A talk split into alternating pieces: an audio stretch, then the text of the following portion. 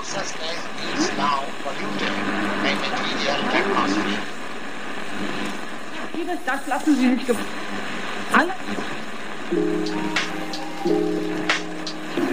Bienvenidos a otro de los shots de la Bhagavad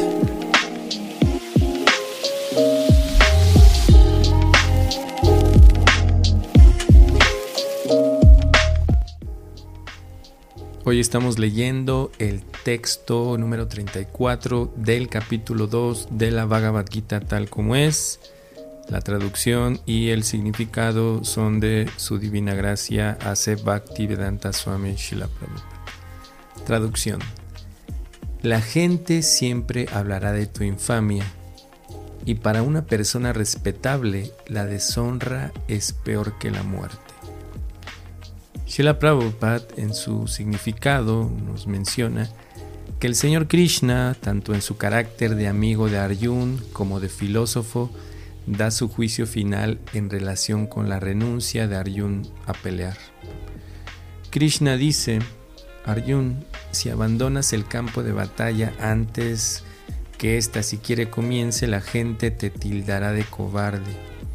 Y si crees que la gente va a hablar mal de ti, pero que salvarás tu vida con huir del campo de batalla, entonces mi consejo es que harías mejor en morir en esta.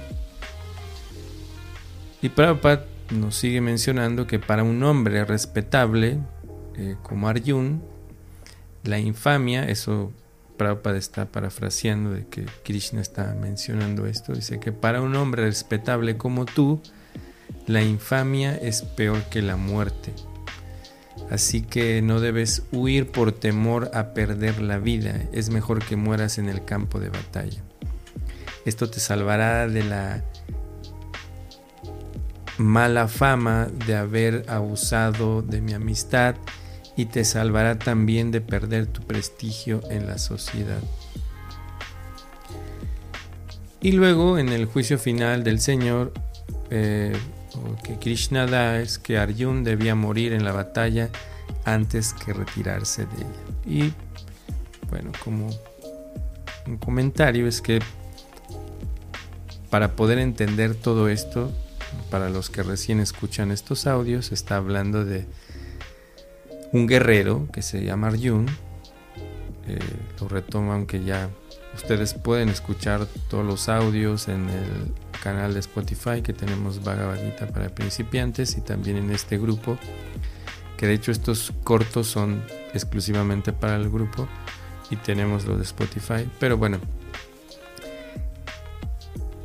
se está mencionando todo eso porque Arjun es un guerrero y tenía que cumplir su deber. Básicamente lo que se está dando en todos estos audios es que Arjun debe de cumplir su deber como parte de su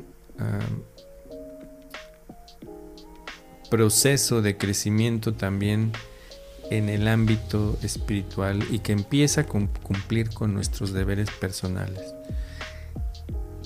Y Krishna le está hablando así acerca de la infamia porque para un guerrero el hecho de, no tener eh, de no llevar a cabo su, su, deber como cuidador de otros, porque es el deber de un guerrero en la antigüedad, como en el caso de Arjun, que se denominan kshatriyas.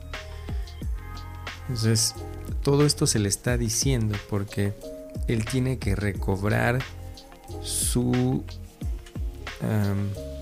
carácter, ¿no? porque en realidad él está desistiendo de pelear porque le aparece una flaqueza o, le aparecen estas situaciones de flaquear a la hora de empezar siquiera una guerra. De hecho, él ni siquiera está tomando la responsabilidad que tiene como, como cuidador de la sociedad. Estamos hablando de otros tiempos en el que todo esto se está desarrollando en un lugar donde no se dañan a personas inocentes, simplemente a los que están allí para poder ejercer también esta tarea de ser guerreros, de ser personas que están combatiendo específicamente por algo que va a determinar el futuro de la sociedad estando en manos de personas que no les preocupa mucho eh, los demás o las demás personas para darles el fin último o para darles la oportunidad de buscar la emancipación espiritual porque dentro de la sociedad como esta sociedad que se, se está mencionando en el Bhagavad Gita es una sociedad que construye al ser humano de tal manera que pueda entender que el fin último de la vida es la emancipación espiritual, el progreso como individuos hasta poder entender que no solamente somos materia, sino que también somos seres espirituales que están en un cuerpo. Y ese era el deber de, de los guerreros, poder proteger a las personas hasta tal grado de poder recuperar esa conciencia, claro, con ayuda de otros de otras personas que participaban de esto en la sociedad, pero aquellos guerreros o cuidadores de la sociedad, las autoridades este, legales y todo eso tenían que ejercer para poder llevar a la sociedad a esta plataforma. Y es muy importante que Aryun recobre todo eso para que él entienda su deber primordial, no solamente actuar de una manera egoísta. Recordemos que hay un contexto para todo eso. No quiere decir que muchas veces nosotros, eh, por el hecho de ayudar a otros, o, que se diga que uno no debe ayudar a otros, ese es el, el punto.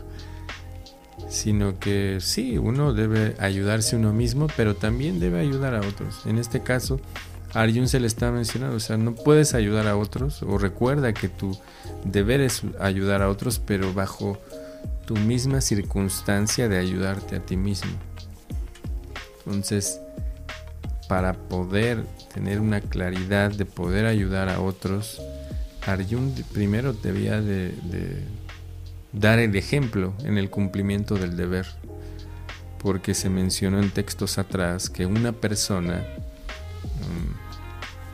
digamos, del calibre de Arjun, sigue las normas y, sigue estos parámetros para darle el ejemplo a otros también, no solamente para su bien personal, sino para que otros tomen ese ejemplo. Y así es que por eso Krishna está diciendo esas palabras fuertes acerca de su primo, porque Arjun es su primo, y le está diciendo, la gente siempre hablará de tu infamia. Y para una persona como tú, una persona respetable, la deshonra es peor que la muerte. Tratando ahí de incentivarlo. Ya Krishna, de hecho, en los, todos los versos anteriores, le dio palabras alicientes, le lo le daba ánimos, recordándole su, su posición en la sociedad, su posición dentro de un linaje eh, maravilloso donde ayudaban a las personas, la descendencia en la cual él tenía. muchas le, hablaba acerca de, sus características, pero ahora también de alguna manera tiene que, que mover un poquito su, su estado de confort, porque ahorita Arjun está en una cuestión de penuria en la que también muchas ocasiones nosotros cuando estamos pasando por una circunstancia difícil, es bueno estar por un tiempo sufriendo esa circunstancia. generalmente son pérdidas y nosotros debemos de vivir ese duelo durante un tiempo. Pero no quedarnos ahí porque también ese es un estado de confort. Uno tiene que sufrirlo durante un tiempo y salir de ahí. Eso es lo que está haciendo Krishna, que está diciendo al Arjun, bueno, ya es hora de también de que pienses en el bien general, no solamente en tu bien personal.